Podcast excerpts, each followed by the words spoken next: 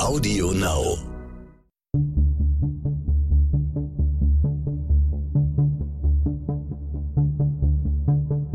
Wie überführt man einen Mörder? Warum werden Menschen zu Tätern? Und welche Abgründe können in jedem von uns stecken? Im Sterncrime-Podcast Spurensuche erzählen Ermittler und Spezialisten über ihre spannendsten Fälle und die Herausforderungen ihres Berufes. Manchmal ist es nur der Bruchteil einer Sekunde, eine Geste, ein Wort. Und aus Menschen, die aufeinandertreffen, werden Täter und Opfer. Und manchmal fragen wir uns, hätte mir das auch passieren können? Was muss geschehen, damit man Opfer einer Straftat wird? Das sind Fragen, die den bekannten Münchner Strafverteidiger Stefan Lukas schon sein ganzes Berufsleben umtreiben. Mein Name ist Nikolas Büchse und in dieser Folge spreche ich mit ihm über die Beziehung zwischen Tätern und Opfern. Herr Lukas, ich freue mich, Sie hier im Podcast begrüßen zu dürfen. Lassen Sie uns heute über Täter und Opfer reden. Verteidigen Sie lieber Opfer oder Täter? Also Herr Büchse, zum einen freue ich mich auch sehr, dass wir heute dieses Gespräch führen. Und natürlich reden wir über Täter und Opfer. Das ist ja ständig, ständig mein Thema als Strafverteidiger und immer wieder auch Nebenklagevertreter, also Opferanwalt. Weil Sie mich das fragen, ganz einfach Antwort. Ich ähm, vertrete, was heißt lieber? Leichter. Ich vertrete leichter die mutmaßlichen Täter. Ja. Fragen Sie eigentlich, wenn Sie jemanden verteidigen sollen, gleich zu Beginn, fragen Sie, waren Sie es? Nein. Ich frage das nie. Es interessiert mich nicht. Es interessiert mich tatsächlich nicht, wenn ich mal so über meine Fälle so mal sinniere, so nachdenke und mit ganz normalen Menschen rede, dann wird's doch mal interessant und man fragt sich, ja, wie war es denn eigentlich wirklich? Im Strafrecht geht es in diesen Strafprozessen anders als im Fernsehen, sage ich mal, weniger um eine, ich sag mal, poetische Wahrheit, dass wir dann am Ende wissen, genau so ist alles abgelaufen, sondern es gibt einen Vorwurf, der im Raum steht und es gibt eine Beweislage. Und an der Beweislage müssen wir uns langhangeln, denn wir waren ja alle nicht dabei. Die Polizei, Staatsanwalt, Gericht, Verteidiger, niemand war dabei. Wir müssen mit der Beweislage arbeiten und nur die kann es Handwerkszeug sein. Das heißt, das, was ich denke, wie es war oder was der Mandant behauptet, wie es war. Das ist alles irrelevant. Der Mandant will meinetwegen einen Freispruch haben, ich schaue mir die Beweislage an und wenn die genug hergibt, um einen Freispruch zu bekommen, dann kämpfe ich bedingungslos über einen, um einen Freispruch, ganz gleich, was die Wahrheit sein mag und was ich denke, was die Wahrheit sein mag. Es gibt ja auch so einige Anwälte, wenn man sich so mit denen unterhält, ähm, manche sagen dann, ja, ich will das schon wissen und dann gibt es andere, die sagen, wenn ich das weiß, dann könnte mich das ja in der Verteidigung hemmen. Ne? Dann, dann könnte ich rein psychologisch mhm. anders verteidigen. Andere wieder meinen dann, es könnte ja auch ein Vorteil sein, dass ich mich dann mehr reinhänge, ne? wenn ich von der Unschuld überzeugt bin. Also diese psychologischen Einfluss, den nehmen Sie bei sich nicht wahr? Nein, ich habe sicherlich auch einen psychologischen Einfluss, aber den kann ich nachvollziehen. Äh, ich verstehe, was die Kollegen sagen möchten, aber das gilt für mich nicht. Ich muss sagen, ich habe mich so dermaßen ähm, von Anfang an darauf konzentriert, auf meine Rolle als Strafverteidiger, nämlich mich für die Rechte eines Beschuldigten bedingungslos einzusetzen. Und wenn ein Staatsanwalt daherkommt, egal was passiert sein mag, mit einer Beweislage, die dünn ist und sich herausstellt, mit dieser dünnen Beweislage ein Urteil erzielen zu wollen, dann kann ich mich da schon angemessen reinsteigern und ich ärgere mich. Es gibt Mandanten, bei denen ich sogar denke, es ist nicht so ganz mein Typ. Vielleicht sogar ein blöder Kerl. Aber das blende ich aus. Ich habe die Akte, ich habe die Beweislage und denke mir dann womöglich, lieber Staatsanwalt, wie kannst du dir herausnehmen, bei so einer Beweislage zu sagen, das reicht für eine Verurteilung. Und das ist dann sozusagen mein rotes Tuch, um das ich da kämpfe, äh, das mich dann zum Kämpfen animiert und weniger ein Mandant, der sagt, Herr Lukas, Mensch, ich bin doch so unschuldig, bitte kämpfen Sie mich, ich habe doch Frau und Kinder und so weiter. Sie sprachen ja eben schon von, vom roten Tuch. Ich möchte mit Ihnen gerne aber auch über eine rote Linie reden. Mhm. Sie ähm, haben oder sagen, ne, wenn Sie eine Verfahrensakte studieren, dann suchen Sie in dieser Akte immer nach dem Moment, wo die rote Linie überschritten wird. Also die rote Linie, die jemanden zum Opfer macht. Was meinen Sie genau mit dieser roten Linie? Also zum einen, ähm, das ist jetzt kein Widerspruch. Ich schaue natürlich die Beweislage genau an, aber ich sage mal so, wenn ein Mensch gesund ist, dann braucht er ein Motiv, um eine Tat zu begehen. Und wenn Sie eine, mit einer Beweislage argumentieren, aber keiner kann nachvollziehen, wieso das so und so gelaufen sein muss, dann kommt man nicht weiter. Das heißt, ich suche immer nach einer Motivation. Ich schaue mir die Akte an und frage mich, warum hat der Typ oder die Frau das und das gemacht? Und bei dieser Suche, wie konnte es kommen, dass diese Ehefrau zum Beispiel nach zehn Jahren Ehe plötzlich mit dem Messer auf den Mann losgerannt ist, suche ich natürlich nach dem Auslöser. Wann ist womöglich eine imaginäre Linie überschritten worden, die dann dazu geführt hat, dass dieser bisherige Täter, nämlich zum Beispiel der tyrannisierende Ehemann, plötzlich zum Opfer wurde, als nämlich die Frau als dann Täterin mit dem Messer auf ihn zugerannt ist. Genau genommen, äh, Herr Büchse, sind es viele rote Linien. Die erste rote Linie wird schon sein, dass sie zum Beispiel der Ehe ein erstes Alarmsignal mitbekommen, der Mann plötzlich in einer Form aggressiv reagiert auf etwas, was er nie getan hat. Ich bleibe dann in dieser Ehe drinne und überschreite damit sicherlich eine erste Linie, indem ich sage, ich sehe zwar, der ist manchmal vielleicht künftig auch anders, als ich dachte, aber ich gebe ihm mal eine Chance und mache weiter. Dann kommt der nächste Punkt, es gibt einen Streit, wo ihm die Hand vielleicht sogar ausrutscht. Die nächste Linie, das sind immer die Beziehungen zwischen Täter und Opfer, die mit diesen verschiedenen Linien, die, man überschreitet, immer weiter verfestigt. Und diese Linien sind immer wieder da, ähm, sind immer wieder Punkte, sind immer wieder Momente, in denen man sagen könnte, ich steige jetzt aus.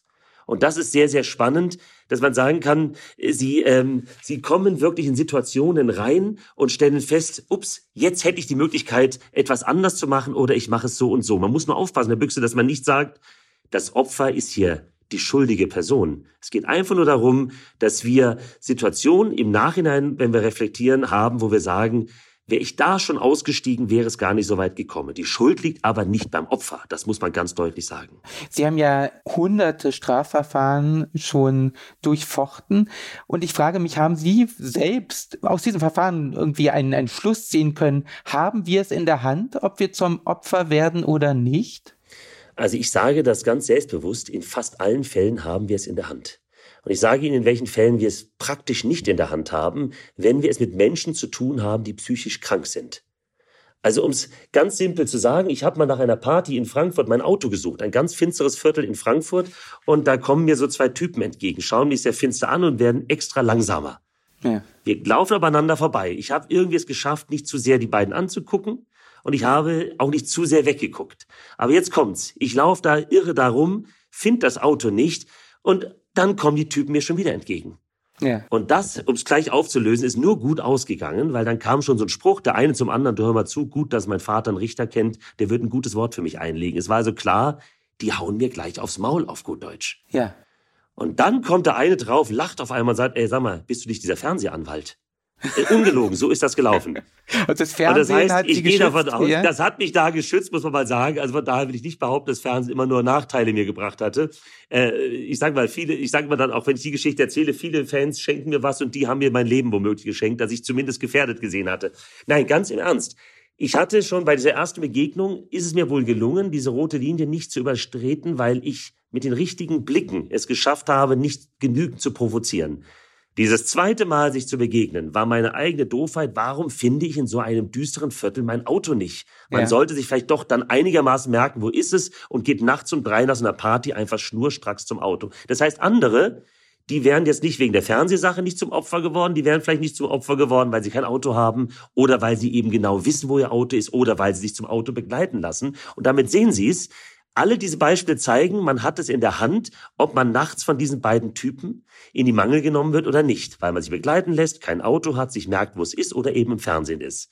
Und ähm, das finde ich eine ganz interessante Geschichte, die auch zeigt, wie bei mir da in dem Moment eine Täter-Opfer-Beziehung da war, die sich dann nochmal lösen konnte. Hätte ich dann vielleicht einen anderen Spruch gebracht, wie Fernsehen, äh, mach mich nicht blöd an, ja, hätte ich die nächste rote Linie überschritten, dann hätte ich spätestens dann eine Abreibung bekommen. Ja. Schnell das andere ja. Beispiel, auch in Frankfurt ein Ehepaar, das nach der Oper, äh, nach einem Opernbesuch in den Fahrstuhl steigt, im Parkhaus, um das Auto zu holen. Die Tür geht zu, im letzten Moment hält ein fremder Mann seine Hand zwischen Lichtschranke und Fahrstuhltür, steigt ein, die Tür geht auf, Tür geht wieder zu, Fahrstuhl fährt los und dieser völlig fremde Mann, es gibt nicht irgendetwas, die kannten sich nicht gar nichts, zückt eine Pistole und erschießt das Ehepaar, beide tot. Ja. Und da sage ich, das sind die Momente, vor denen niemand von uns gefeit ist. Dieser Typ war psychisch krank. Da gab es also tiefe psychologische oder psychiatrische Gründe, aber die haben keine Beziehung geschaffen, außer dass sie nachts in einem Fahrstuhl sind. Da kann man auch wieder sagen, nachts Fahrstuhl ist gefährlich, aber hier war nichts. Der Fahrstuhl geht schon zu, der steigt ein und er schießt die einfach nur, das hätte sie oder mich genauso treffen können. Und da sage ich aber, das sind die aller, aller seltensten Fälle und die fallen, so hart es klingt, ins Lebensrisiko, ins ganz normale Unterlebensrisiko. Und das ist so, wie wir beide, wenn wir jetzt nachher fertig sind mit diesem schönen Gespräch, auch von einem Dachziegel erschlagen werden könnten. Ja. Ich wünsche es uns beiden nicht. Es ist unwahrscheinlich, aber möglich. All die anderen Fälle, in denen die Leute gesund und fit sind, können Sie im Zweifel, schauen Sie, Sie gehen einfach nicht mit fremden Männern abends nach Hause nach reichlich Alkoholkonsum. Sie schubsen keinen Typen weg, der blöd wieder links auf der Rolltreppe steht. Sie gehen nicht zu jedem hin, der in der Fußgängerzone oder wo man äh, in der U-Bahn nicht rauchen darf und sagen, hey, hier ist Rauchverbot. Also Sie überlegen sich das zumindest immer. Ist jetzt der richtige Moment, diesem Menschen zu sagen, hör mal auf zu rauchen, lass ich es vielleicht mal. Aber wichtig ist, Täter ist immer nicht das Opfer. Das klingt immer so, nach dem Motto, ja, wieso soll ich denn nicht dem sagen, hör auf zu rauchen? Werde ich doch mal sagen dürfen. Ja. Natürlich muss man doch diesen Rat geben dürfen, wie kann ich mich dafür schützen, dass ich nicht Opfer werde? Denn über Nacht zu erreichen, dass es keine Täter mehr auf dieser Welt gibt, das ist doch ein bisschen utopisch. Das Risiko, ein Opfer zu werden, ist natürlich für Frauen höher. Es ist in gewissen gesellschaftlichen Umständen höher. Ne? Dann äh, gibt es natürlich auch noch Erlebnisse in der Kindheit oder ne, das, das kann alles und die psychische ja. Verfassung, die einen ähm, dazu bringen, in dieser Opferrolle zu geraten. Und gleichzeitig, das haben Sie schon erwähnt, ne? wir haben hier äh, eine Täter-Opfer-Umkehr. Ne? Also diese fest verankerten Bilder von ähm, in dem Kopf von einigen, ähm, die noch immer diese falsche Vorstellung haben, diese Frau hatte einen kurzen Rock an, deshalb ist sie Opfer geworden. Also die Täter-Opfer-Umkehr, ja. äh, dagegen muss man wahrscheinlich immer noch anarbeiten. Äh, absolut. Ähm, deswegen ist das ganz, ganz wichtig. Ich ähm, wiederhole es manchmal vielleicht sogar zu oft, dass ich sage, wann immer ich erkläre, also das Ganze nennt man in der Wissenschaft Viktimologie, also Opferforschung. Da geht es einfach darum, wie wird man zum Opfer? Was sind das für Beziehungen zwischen Tätern und Opfern? Und wenn man da ganz sachlich drüber redet, ist das alles in Ordnung. Es kriegt nur sehr schnell den Geschmack, dass man genau genommen den Opfern den Vorwurf macht. Warum muss die auch so einen kurzen Rock tragen? Warum nimmt die auch die Typen mit nach Hause? Nein, jeder darf jeden mit nach Hause nehmen. Die Frage ist nur trotzdem, ich kann auch in, in Unterhose bei minus zehn Grad draußen rumrennen, äh, wenn es dick und fett schneit und werde halt Schnupfen kriegen. Das ist letztlich meine Entscheidung. Aber ich habe die Möglichkeit, ein bisschen mit Weitblick zu überlegen, ähm, wie gehe ich an gewisse Sachverhalte heran? Und Herr Büchse, Sie haben völlig recht. Ähm, es ist so vielschichtig. Sie können nicht einfach nur den Kopf schütteln und sagen, warum hat die Sohn so reagiert? Wissen Sie, wenn man sagt, wenn ein Hund auf Sie zukommt, dann nicht ängstlich gucken. Ja, das wird Ihnen, wenn Sie Hunde lieben, leichter fallen als dem Kind, das schon mal vom Hund gebissen worden ist. Das heißt, jeder hat natürlich seinen ganz eigenen Horizont. Sie werden auch von einem aggressiven Typen, womöglich, der auch ein Problem hat mit Menschen mit Migrationshintergrund, weniger Problem haben, wenn sie blond und blauäugig durch die Straßen gehen, als wenn sie eben eine dunkle Hautfarbe haben. Das ist ja nun auch überhaupt kein Vorwurf, aber natürlich wird sich ein Dunkelhäutiger anders wieder vor solchen aggressiven, ich sag mal, Ausländerhassern schützen müssen, als jetzt jemand, der diesen ursprünglichen, in Anführungsstrichen, arischen Vorstellungen entspricht. Und so muss jeder so ein bisschen, und das ist leichter gesagt, als ist auch eine intellektuelle letztlich dann Herausforderung, ähm, muss jeder hoffentlich ähm, immer mehr verstehen, wer bin ich, wie wirke ich auf andere, was sind welche Situationen. Und das sind Erfahrungen, die man sammelt.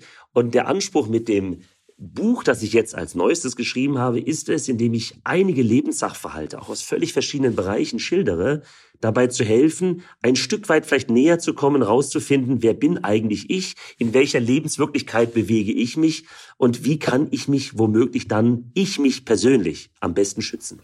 Ja, da würde ich gerne jetzt drauf kommen, auf Ihr Buch. Ihr Buch heißt Täter und Opfer.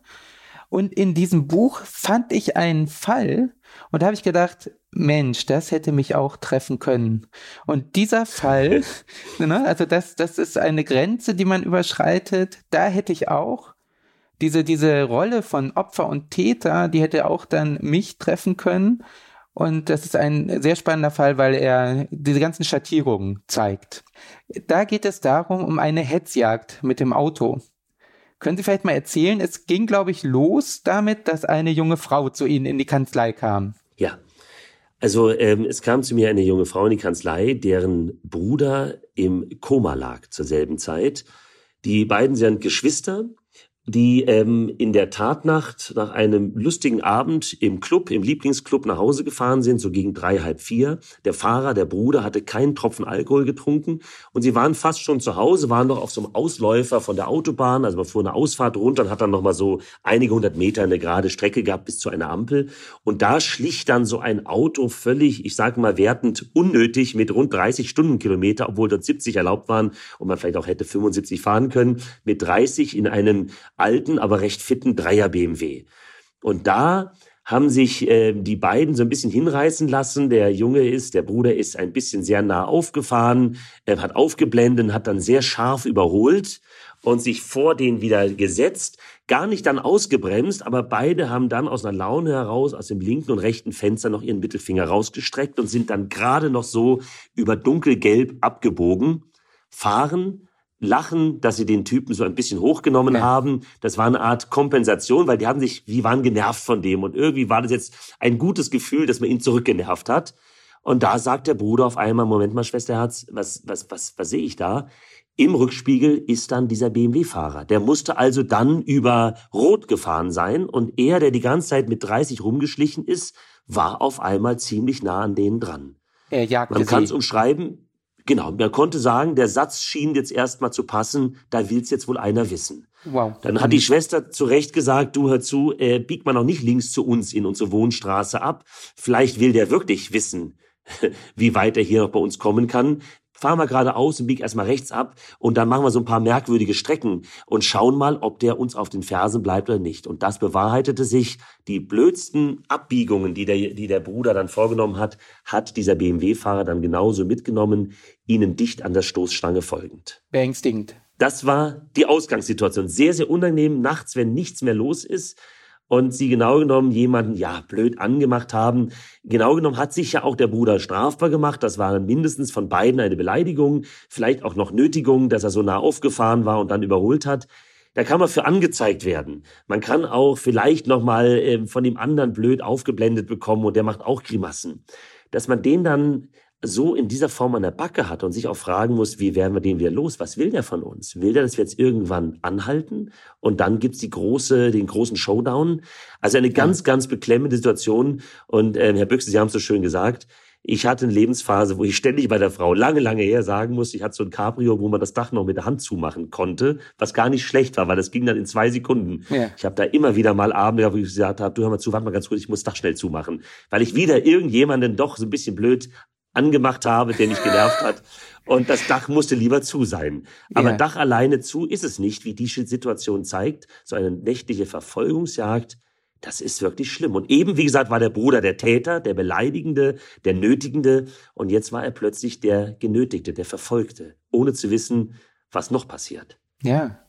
Und dann sitzen sie in diesem Auto, fahren immer kleine Umwege, um, um überhaupt dann ja. den Verfolger abzuschütteln. Die hatten Angst, wahrscheinlich. Die hatten richtig Angst und man steigert sie dann auch so rein. Die Schwester hat mir sehr, sehr deutlich nochmal geschildert. Dann hat sie ihm natürlich das vorgeworfen. Sie sagt, mein Gott, wir haben diesen ganzen Mist jetzt nur am Hals, weil du ja unbedingt den da so, so ähm, drängeln musstest. Dann hat er wieder zurückgerufen, du hast doch auch den Mittelfinger gezeigt. Also man fängt dann an mit Schuldzuweisungen, weil man diese ganze Aktion auf gut Deutsch bereut. Natürlich haben die es bereut. Die wollten einfach nach Hause. Der Abend war lustig. Das war eine blöde Aktion. Nur das lässt sich hinterher so klug sagen. Die haben noch nicht gesagt, komm, wir zeigen dem den Mittelfinger und dann soll er uns auch hinterher ruhig verfolgen. Damit haben die doch überhaupt nicht gerechnet.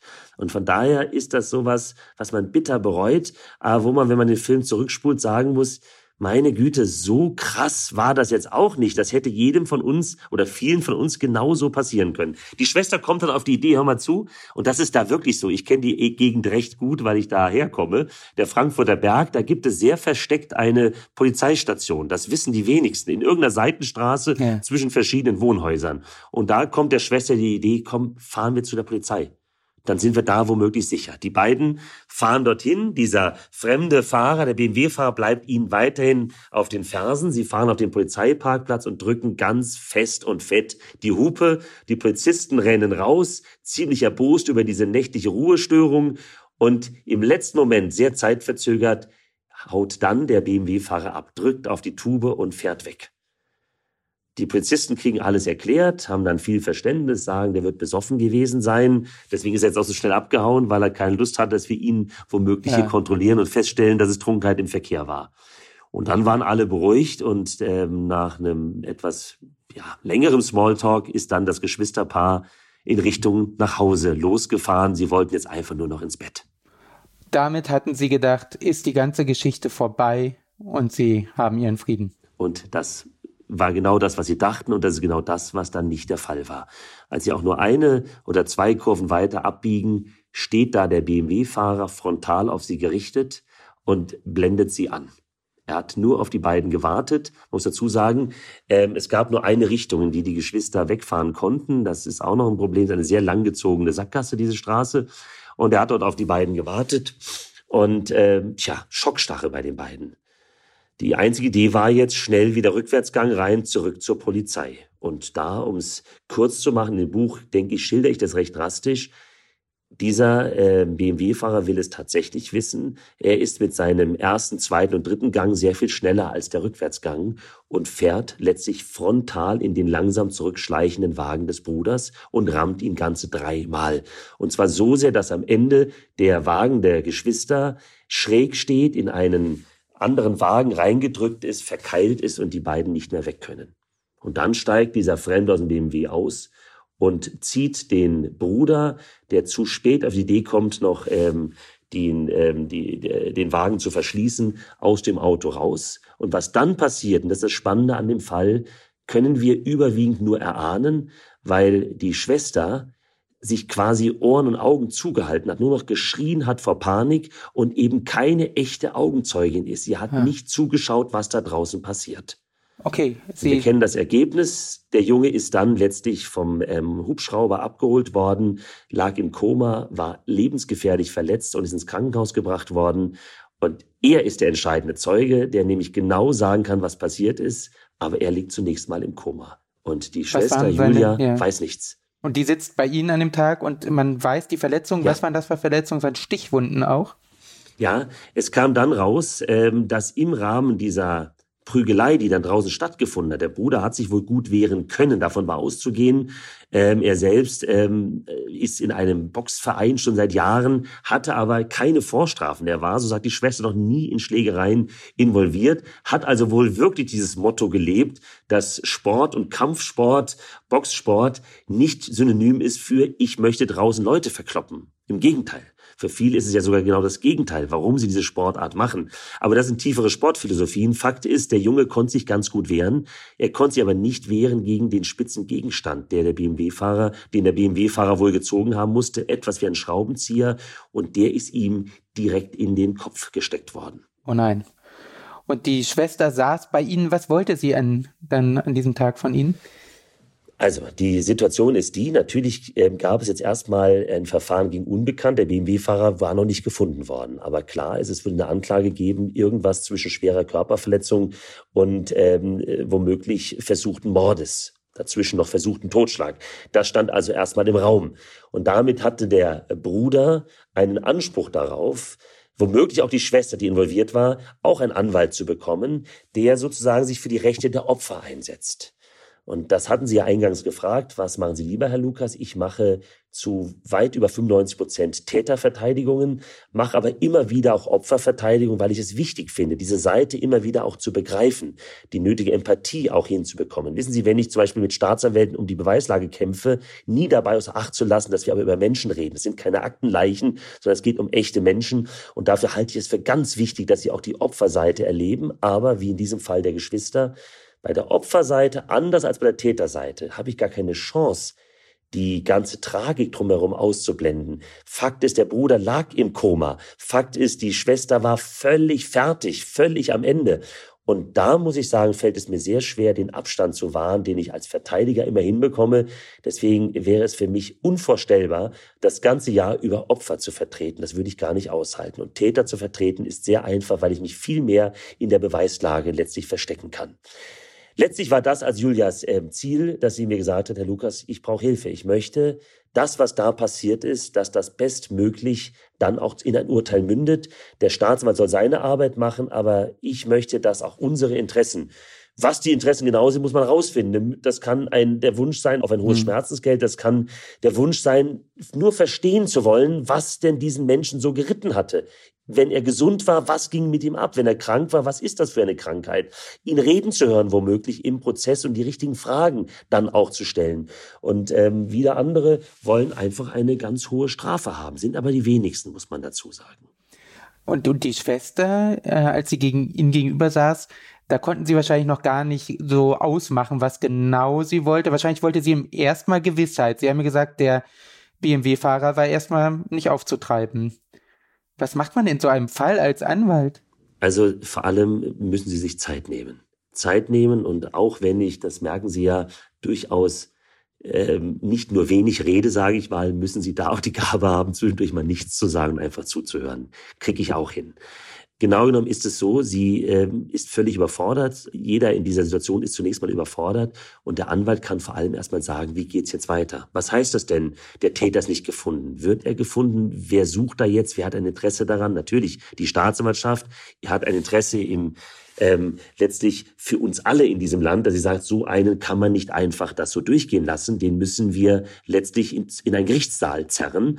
Aber das weiß sie ja erstmal alles nicht. Sie hat ja erstmal nur ihr ganz persönliches Problem, ihre Sorgen. Sie hat das alles erlebt und ihr Bruder ist im Krankenhaus. Das heißt, wie geht's weiter? Was macht der Staatsanwalt? Wird man ihn finden? Was werden für Möglichkeiten genutzt, um diesen Täter ausfindig zu machen? Wenn er gefunden wird, welche Rechte habe ich eigentlich als Opfer? Was kann ich überhaupt für meinen Bruder juristisch tun? Das sind die ganzen Fragen. Und das beantworte ich dann.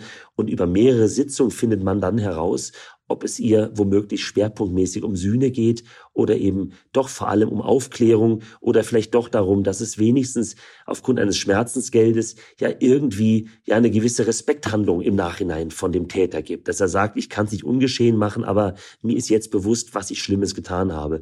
Und das musste ich über viele Sitzungen erst rausfinden und auch Julia ging es letztlich nicht um eine hohe Strafe, äh, stellvertretend auf ihren Bruder, sondern sie wollte vor allem verstehen, wie das so eskalieren konnte.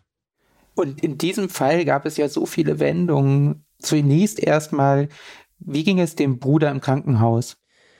Also das Dramatische war, dass es dem Bruder recht bald gut zu gehen schien. Die Polizei hatte sich nach zwei Tagen schon zu ihm auf den Weg gemacht. Er war von der Intensivstation zurückgelegt worden in ein ganz normales Krankenbett.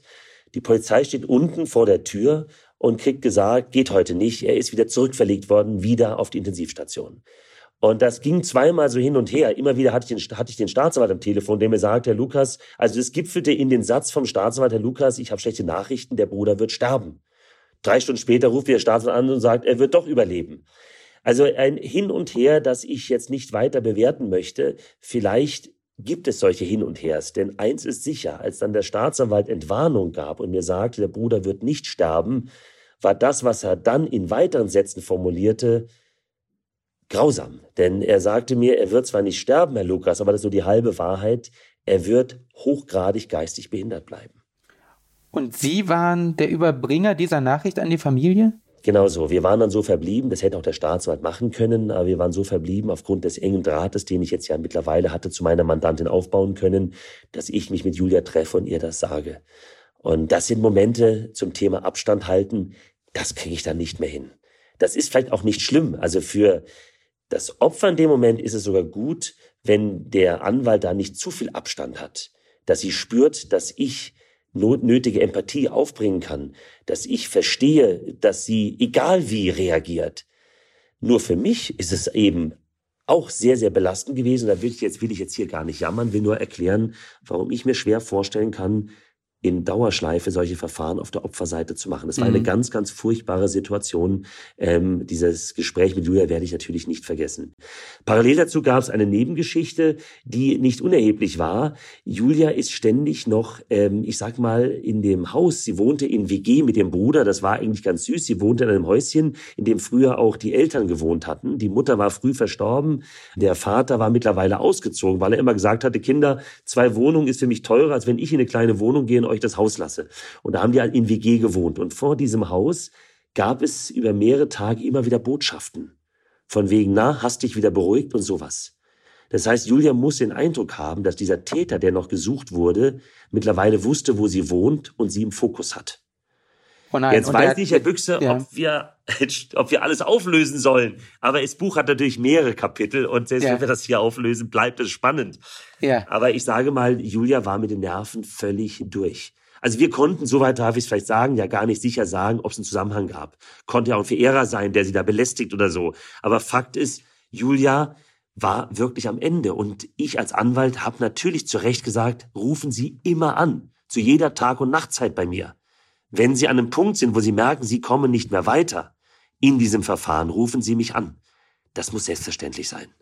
Aber, aber was haben Sie in diesem Fall gemacht? Also ich fasse zusammen, der Bruder liegt auf der Intensivstation, er kann sich nicht äußern, weil er einfach so schwer geschädigt ist.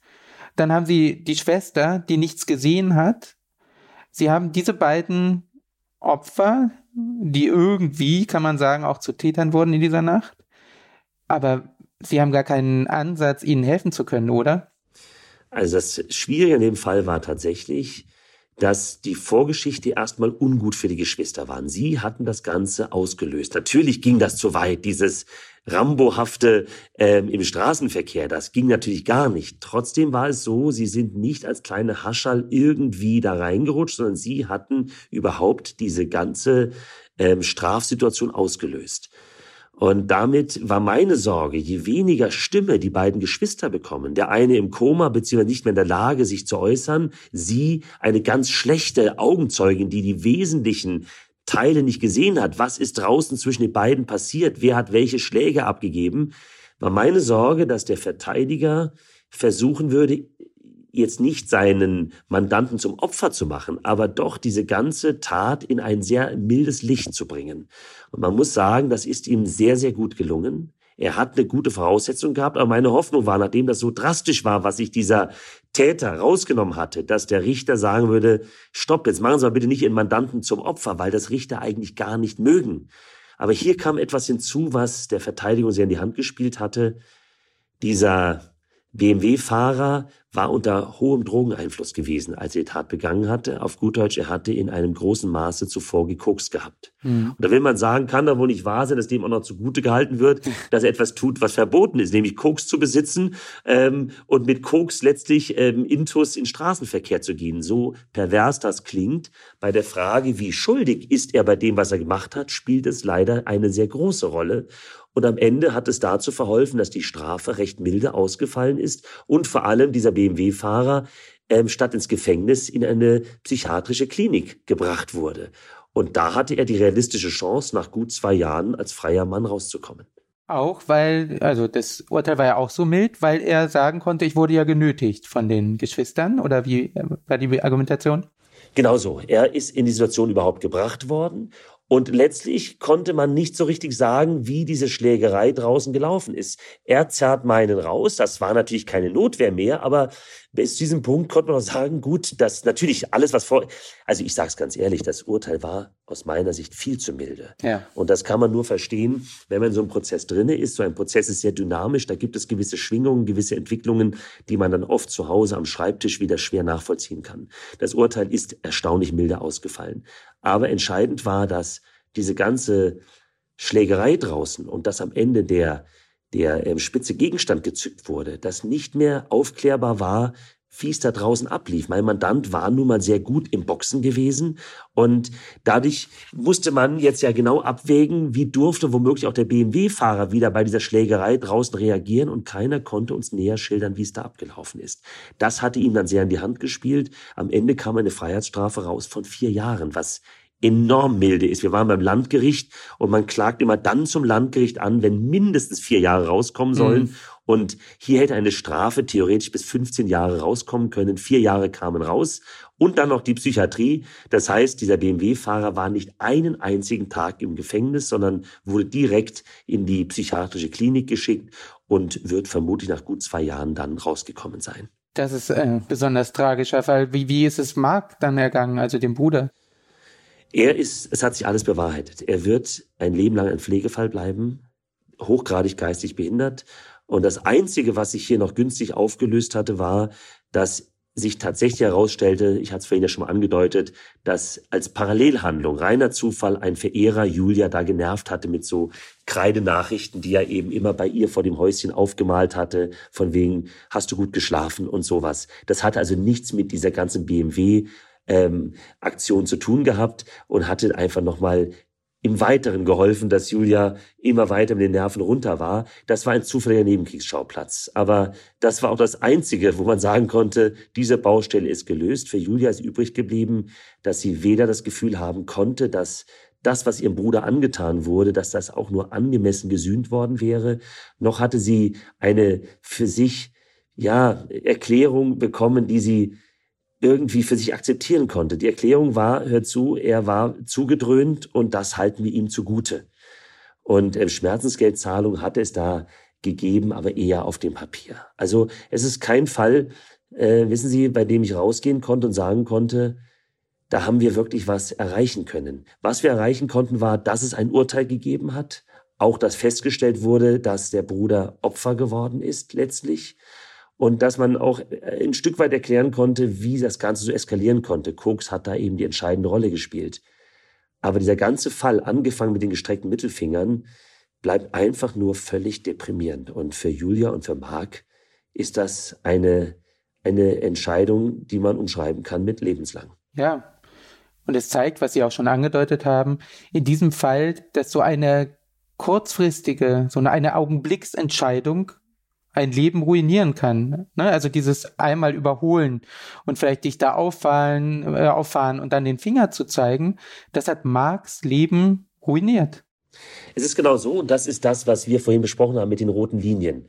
Wenn Sie rote Linien nicht vorher erkennen und sie überschreiten, dann bleibt hinter nur der frustrierende Satz, hätte ich doch mal.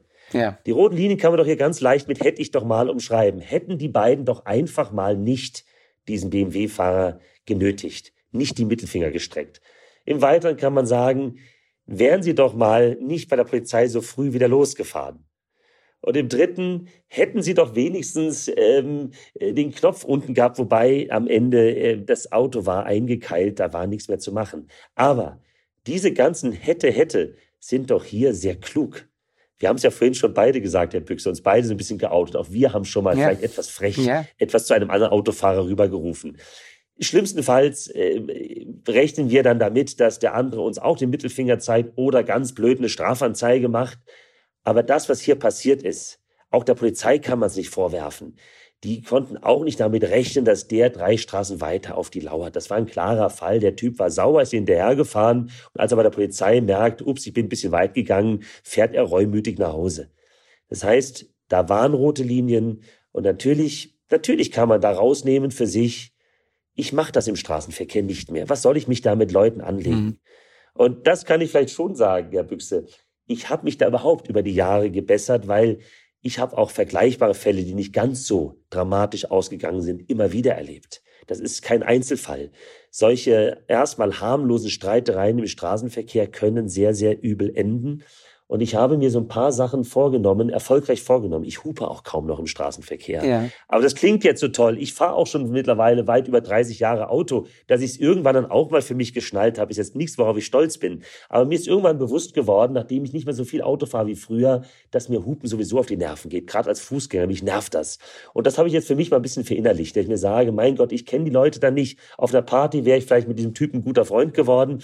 Aber jetzt hier in diesem Käfig, in dem ich sitze, steigere ich mich da rein, was für ein blöder Hund der andere ist. Ah, da habe ich mich gebessert. Aber im Grunde jetzt jedem zu sagen, mach keinen Ärger im Straßenverkehr, weil du am Ende im Koma liegen könntest.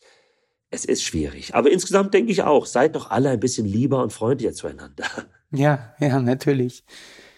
Sie haben ja wieder diese rote Linie angesprochen und es gibt natürlich einen Bereich und das ist der Bereich der von Beziehungen, von Liebesbeziehungen auch oft ja. oder die als Liebesbeziehungen anfangen und da sind es oft viele rote Linien, wenn man in diesem Bild reden will, die äh, übersehen werden.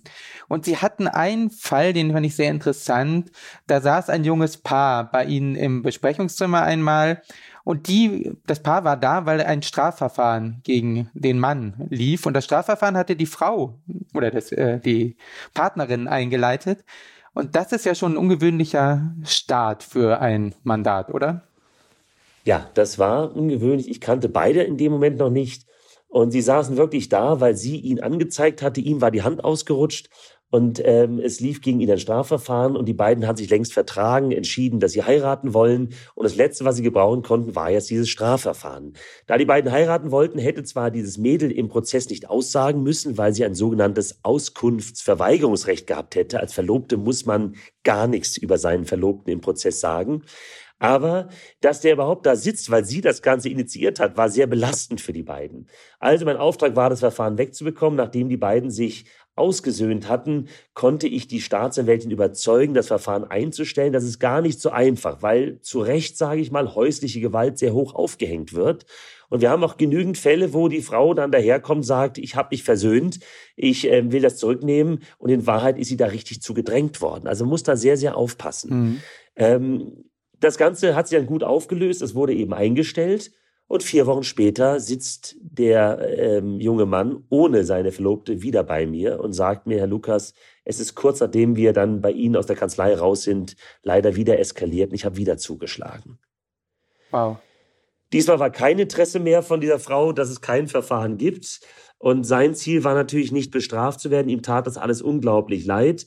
Und das habe ich erstmal nicht weiter zu hinterfragen, sondern als nicht Vorbestrafter, der da noch war, nämlich nicht vorbestraft, war klar, das Ziel musste sein, dass das Verfahren vielleicht nochmal eingestellt wird, zumindest, dass es nicht groß aufgehängt wird. Und dann ist es mir gelungen, dass das ganze Verfahren im Rahmen eines Strafbefehlsverfahrens gemacht werden konnte. Das heißt, auf dem Papier stattfand. Man kriegt einfach wie ein Bußgeldbescheid ja. sein Urteil nach Hause, sozusagen. Und wenn man das Urteil in Ordnung findet, dann ist gut. Und wenn nicht, legt man eben ein Rechtsmittel, Einspruch ein innerhalb von zwei Wochen. Das konnte ich ausdealen. Wir haben dann eine kleine Freiheitsstrafe, durchaus drei Monate, glaube ich, aber mit Bewährung, die wir da ausgehandelt hatten. Und dann war die Sache abgehakt. Und einige Zeit später sitzt der Mandant schon wieder bei mir. Und ähm, wir haben das nächste Verfahren mit genau derselben Konstellation. Er hat wieder bei einer Freundin irgendwann die Kontenance verloren und sie geschlagen. Das war die zweite Frau in seinem Leben. Beide Frauen, muss man sagen, die waren völlig mit beiden Beinen im Boden und dieselbe Situation wieder. Und, und was war er für ein Typ? Wie, wie, was für einen Eindruck hatten Sie? Ich meine, Sie hatten ja dafür gekämpft, dass erstmal ne, das Strafverfahren gegen ihn ja. eingestellt wird und jetzt sitzt er wieder da. Was geht da in Ihnen als Anwalt vor?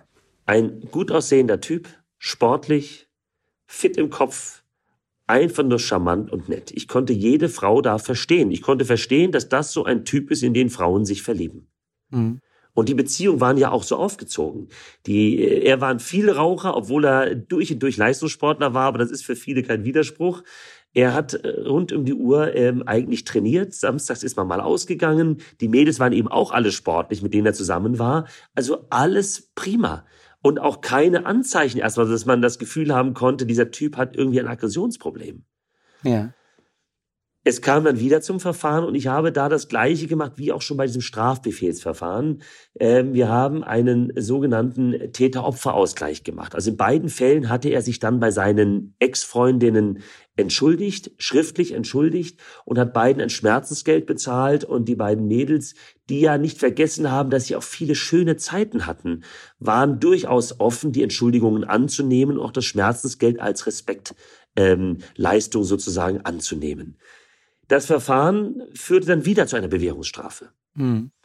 Und die traurige Pointe ist, dass der Mandant wieder bei mir saß, einige Zeit später. Dieselbe Konstellation, wieder eine Frau, mit der er zusammen war, über Monate, die Beziehung sei toll gelaufen. Der einzige Unterschied war, dass mit jeder Beziehung, die er eingegangen war, doch immer wieder mehr Signale kamen. Als wären bei der ersten Freundin die Hand völlig ähm, aus heiterem Himmel gekommen waren, war in weiteren Fällen Situationen, in denen mein Mandant plötzlich zumindest verbal ausgeflippt war, seine Freundin als Huren, Schlampen bezeichnet hatte.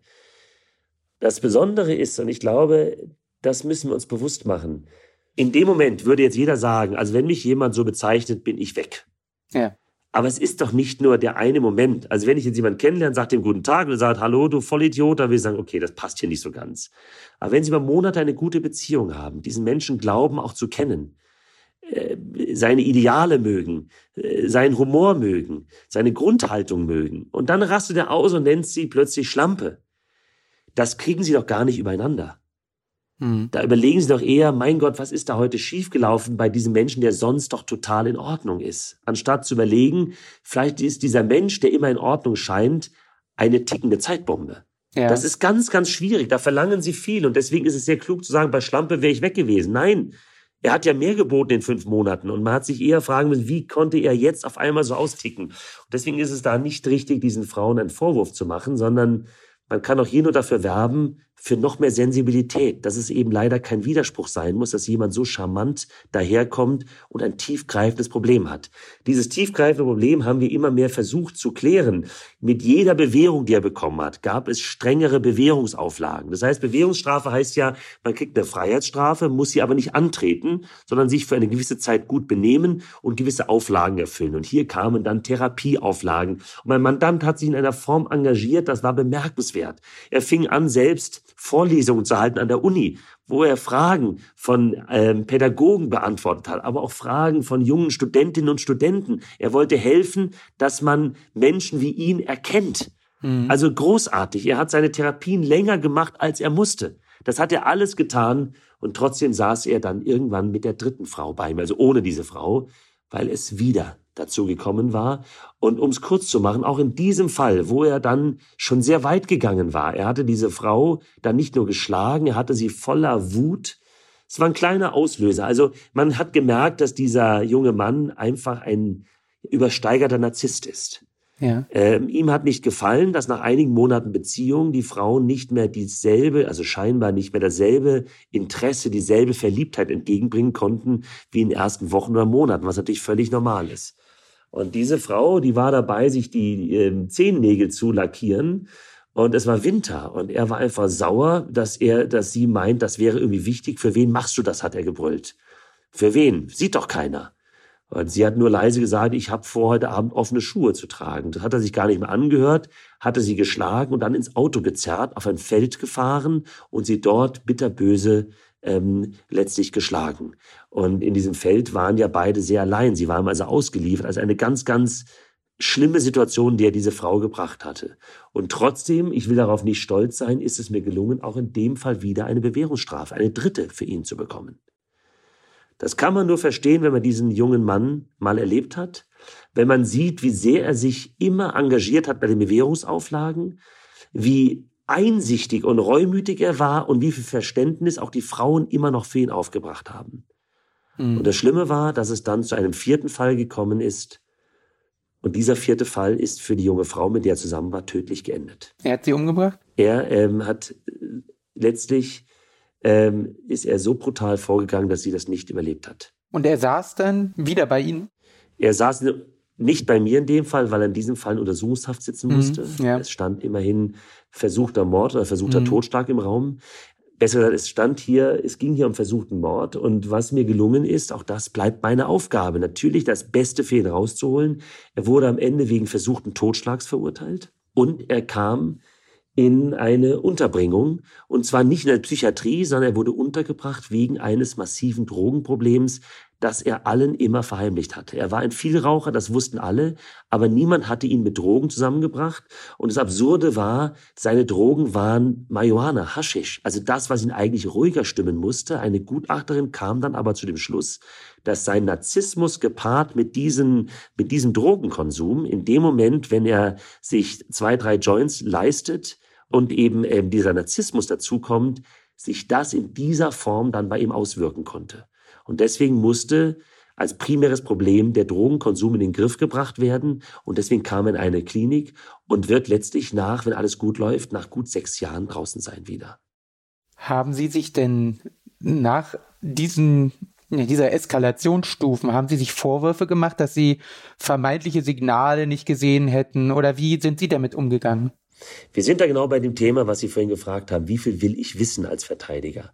Das Schlimme ist für mich, wenn ich wirklich wüsste, aber ich sage Ihnen, auch wenn einer mir sagt, ich war's, kann es sein, dass er mich anlügt, weil er eben gerne will, dass ich einfach für ein niedriges Strafmaß für ihn kämpfe und gar nicht auf die dumme Idee komme, um einen Freispruch zu kämpfen. Also lange Rede, kurzer Sinn, wenn ein Mandant mir etwas sagt, dann ist das eben immer die Frage, kann ich ihm das glauben oder nicht. Aber eins ist sicher, wenn ich ihm etwas glaube, wenn ich etwas weiß, dann darf mich das nicht darin beirren, immer noch um die Rechte, und zwar bedingungslos um die Rechte des Mandanten zu kämpfen. Das heißt, wenn mir einer etwas gesteht, aber sagt, Herr Lukas, ich will nicht, dass das bei Gericht gesagt wird, dann habe ich ohne Wenn und Aber eine Verschwiegenheitsverpflichtung und muss das für mich behalten. Hier ist das so, dass mein Mandant tatsächlich bei dem Opfer vor dem Opfer, das letztlich zu Tode kam, mir schon mal dieses Drogenproblem erzählt hatte. Mhm. Wobei ich dazu sagen muss, ich konnte das kaum glauben. Mir war das fast zu blöd, weil diese Mischung aus einem Joint und Narzissmus dann zu solchen Aggressionen führend, das war für mich wenig überzeugend. Aber das musste ich mich auch nicht fragen, weil der Mandant mir sagt, der Lukas von meinen Drogenproblemen kein Wort zu niemandem. Und er hatte recht damit. Hätten wir damit angefangen, dass er Drogenprobleme hat, hätte er keine Bewährung bekommen weil man dann gesagt hätte, Drogen ist generell jetzt mal ein Problem bei dem, der soll jetzt mal ordentliche Drogentherapie machen und den lassen wir jetzt nicht draußen. Das heißt, der Wunsch musste mir Befehl sein. Ich habe da gar nicht weiter rumgestochert. Er hat ganz klar gesagt, ich möchte nicht, dass wir über meine Drogenprobleme bei Gericht sprechen. Und von daher mache ich mir da natürlich überhaupt keine Vorwürfe. Aber ich darf doch wohl auch mal ein Stück weit verzweifelt sein. Und ähm, ohne jemandem einen Vorwurf zu machen, muss man auch sagen, dreimal in Folge Bewährung bei einschlägigen Delikten, das gibt es fast nicht. Und natürlich denke ich manchmal, hätte nicht das Gericht ja. einmal früher schon keine Bewährung mehr geben können. Und wenn ich noch so sehr darum gekämpft habe, das, das sind so die Gedanken, die ich mir mache. Hätte nicht vielleicht doch früher irgendwie das Drogenproblem auf den Tisch kommen können. Das sind Dinge, die mich natürlich zum Verzweifeln bringen, weil wenn wir das früher mit den Drogen angesprochen hätten oder wenn er schon früher keine Bewährung bekommen hätte, dann wäre es womöglich nicht zu dieser schlimmen vierten Tat gekommen, bei der dann das Mädchen zu Tode gekommen ist. Aber das sind wirklich ganz, ganz menschliche Regungen, die ich zum Glück habe. In meinem Beruf als Strafverteidiger habe ich im Gegenteil alles richtig gemacht. Es geht nur darum, was bringt die Beweislage und was ist der Auftrag des Mandanten. Und auf der Basis habe ich alles getan, was geht und habe objektiv erfolgreich dreimal Bewährung besorgt, habe objektiv erfolgreich aus dem Mordvorwurf einen Totschlagsvorwurf gemacht mit einer letztlich Unterbringung in einer, in einer Entziehungsanstalt, so dass er bei einem Strafmaß bis zu 15 Jahren nach gut sechs Jahren wieder draußen sein wird. Alles richtig gemacht und gleichzeitig ist das sehr, sehr, sehr beklemmend, Herr Büchse. Ja, das das lässt sich nicht auflösen, ne? Dieser Widerspruch in ihrem Job. Da habe ich auch gleich die nächste Frage, die mich auch umtreibt. Wenn Ihnen ein Mandant alles erzählt hat und Sie wissen, dass er schuldig ist, plädieren Sie dann später in der Verhandlung trotzdem auf nicht schuldig? Wenn es ein Auftrag ist, ja. Und ich kann nur noch mal sagen, wenn ich eine Beweislage habe, ich sage es mal etwas überspitzt, die nach Freispruch schreit, also weil einfach es wirklich eine schlechte, also für den Staatsanwalt wenig richtige Beweise gibt. Indizienprozess zum Beispiel, ja, nur so verschiedene Hinweise. Und der Mandant sagt mir, Lukas, ich war's, aber ich fände natürlich schön, wenn ich, ähm, wenn ich draußen bleiben kann, dann gibt es für mich nur die Möglichkeit, für ihn um Freispruch zu kämpfen. Und nochmal, es ist gar nicht so schwer. Denn wir können doch nicht, wissen Sie, vielleicht lügt er ja auch und er hat doch die Tat nicht begangen. Ich weiß es nicht. Wir können doch nicht aufgrund meines Verteidigerwissens jemanden verurteilen, zumal ich es eh keinen sagen darf.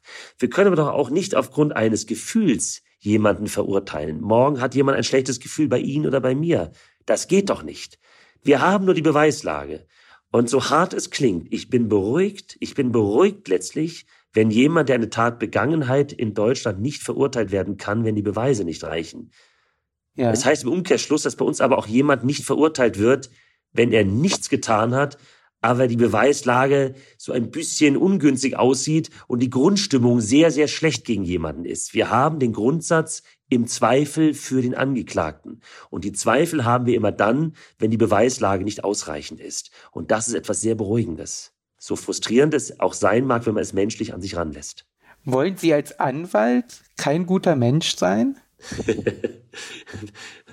Zum einen glaube ich, ich bin ein guter Mensch mit all den Fehlern, die wir alle mit uns rumschleppen. Ich mache nicht alles gut, aber ich mag es, mit Menschen wie heute mit Ihnen mich gut zu unterhalten. Ich mag es, wenn mir jemand sagt, Stefan, ich mag dich. Also das ist alles, ich glaube, ich bin ein ganz stinknormaler Mensch ähm, mit, ja, ich, mit viel Herz, das haben aber auch viele andere. Aber das eine ist nicht der Widerspruch zum anderen.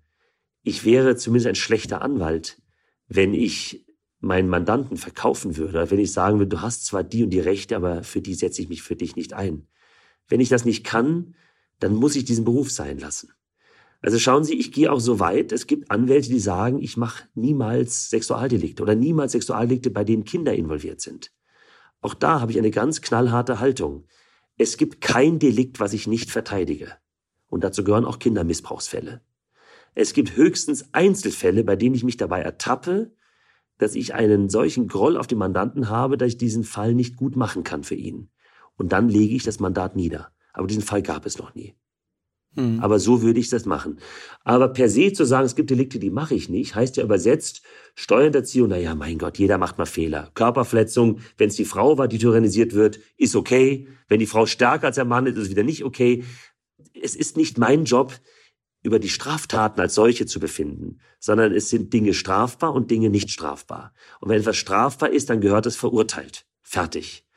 Und jeder, der eine Strafe begangen haben soll, hat aber Recht in unserem Land. Und jetzt kommt das krass klingende. Der kleine Dieb hat dieselben prozessualen Rechte wie der Serienmörder. Exakt dieselben Rechte.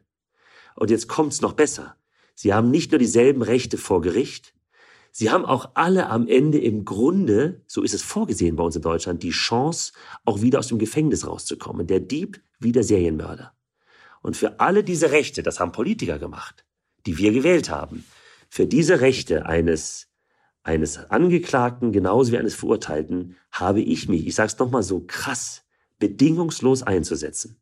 Und das schaffe ich, weil mir klar ist, dass ich um diese Rechte kämpfe und nicht darum kämpfe zu sagen, mein Gott, so ein Mord ist doch auch kein Weltuntergang. Und wenn man das verinnerlicht, dann können Sie auch eine gesunde Wut aufbauen, wenn mit schlechter Beweislage ein Mandant von Ihnen verurteilt werden soll. Weil mir wird Angst und Bange, wenn bei schlechter Beweislage ein Urteil gesprochen werden soll. Aber Sie sehen daran, das lässt sich sehr gut für mich trennen. Menschlich ist mir jeder Mord zuwider, jedes Sexualdelikt und Delikte, in die Kinder involviert sind, kann ich kaum ertragen aber ich kann es trennen und mir hat es geholfen, im echten Leben vielleicht ein bisschen weniger, na sagen wir, ein bisschen weniger hysterisch oder ein bisschen gelassener damit umzugehen, dass schlimme Dinge passieren. Aber jedes einzelne Schlimme, das sage ich Ihnen auch, je älter ich werde, ertrage ich immer weniger.